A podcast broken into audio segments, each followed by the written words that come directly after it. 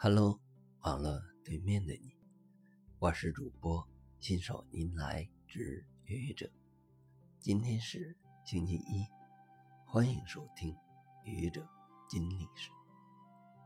今天是九月九日，你知道在历史上的今天发生了什么事件吗？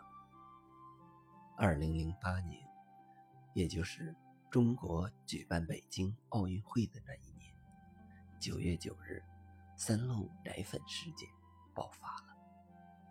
甘肃省十四名婴儿同时患上了肾结石，而这些婴儿具有一个共同的特点，就是他们在使用同一个厂家的产品——三鹿奶粉。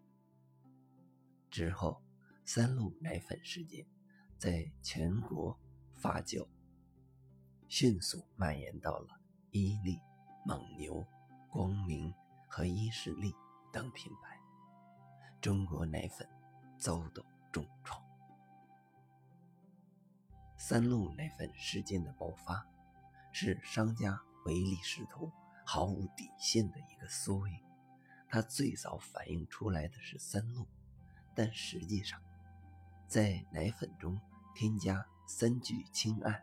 却是行业的惯例，为了利益整个奶粉行业，不择手段，为其他行业树立了一个很不光彩的样板。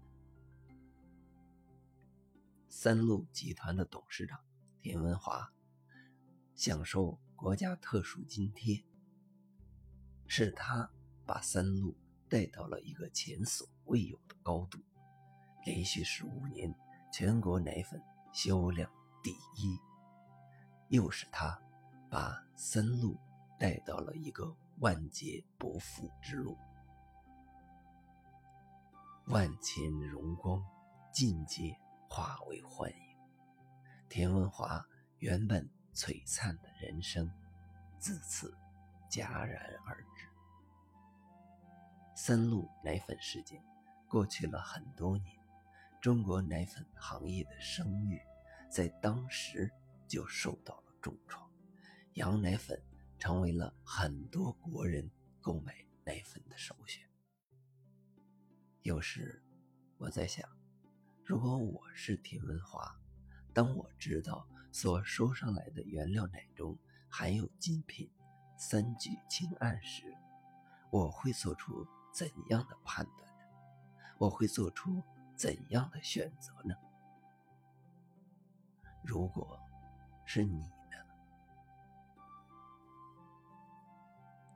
谢谢你的聆听，欢迎关注主播新手您来之愚者，欢迎订阅我的专辑。Hello，每天一个声音，欢迎下载、评论、转发、点赞或者赞助。